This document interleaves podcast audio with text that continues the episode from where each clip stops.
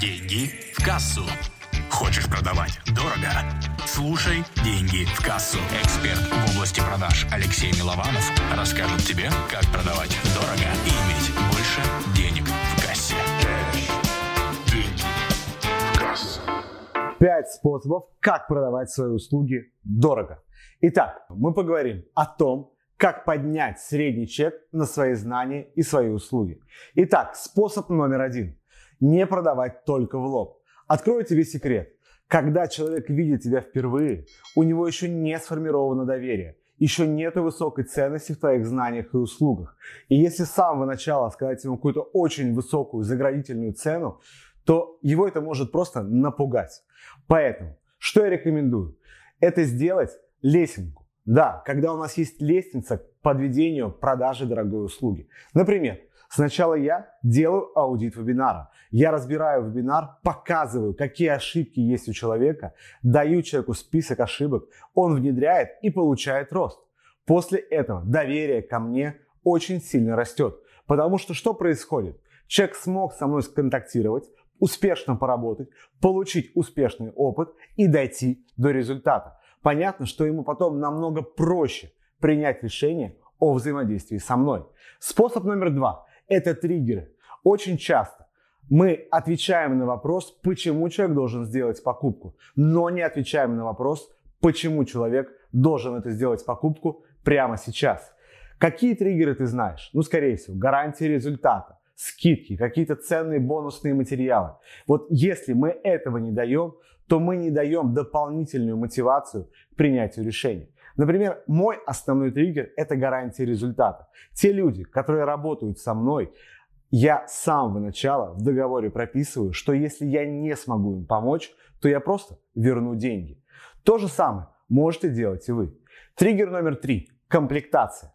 Вроде это понятно, вроде всем известно. Но если мы с самого начала просто даем большую цену, и у человека нет других цен, то он начинает думать, а стоит мне покупать или нет. Когда же у нас есть комплектации, человек думает, какой тариф ему выбрать, какой тариф ему больше подойдет. Ну и плюс, когда у нас в тарифе есть какая-то дорогая, высокая цена, то на фоне ее средняя цена кажется не такой уж и большой. И человеку намного проще принять решение о том, чтобы с вами работать. Четвертое. Техника которые необходимы тебе. Это увеличение области незнания. Наша основная задача – донести до человека, что на самом деле он очень много упускает. Почему я делаю именно аудит? Потому что я актуализирую, какие проблемы есть с продуктом, какие проблемы есть с навыками выступлений, какие продукты есть с воронкой, какие продукты есть непосредственно с самой презентацией. И человек понимает, как много денег он теряет каждый день. И пятое, что я хотел тебе рассказать. Это, конечно же, понятный результат. Очень часто ты, наверное, сталкивался с тем, что тебе давали предложение «купи и все будет, и все будет замечательно». А как ты дойдешь до результата, ты просто не понимаешь. Любой твой клиент, он хочет понимать дорогу, как он дойдет до результата. То есть одно дело продавать вкусный, ценный результат. Другое дело дать понятный план действий, которые вы пройдете вместе с клиентом. И человек начинает осознавать то, что сначала он делает шаг один, потом делает шаг два, шаг три, шаг n и получает тот результат, который ты ему продаешь. Потому что если этого понятного пути нет, у человека будут вопросы. А как мы дойдем? И у него будут сомнения. И он будет думать о том, что ему нужно подумать, что ему нужно взвесить все за и против.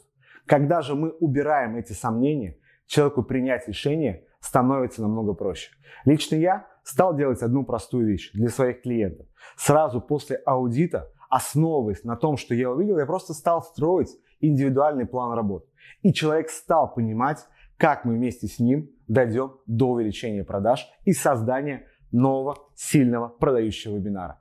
То же самое я рекомендую делать и тебе, чтобы когда ты работал с клиентами, ты использовал данные техники, данные приемы и поднимал стоимость своих услуг и своих знаний.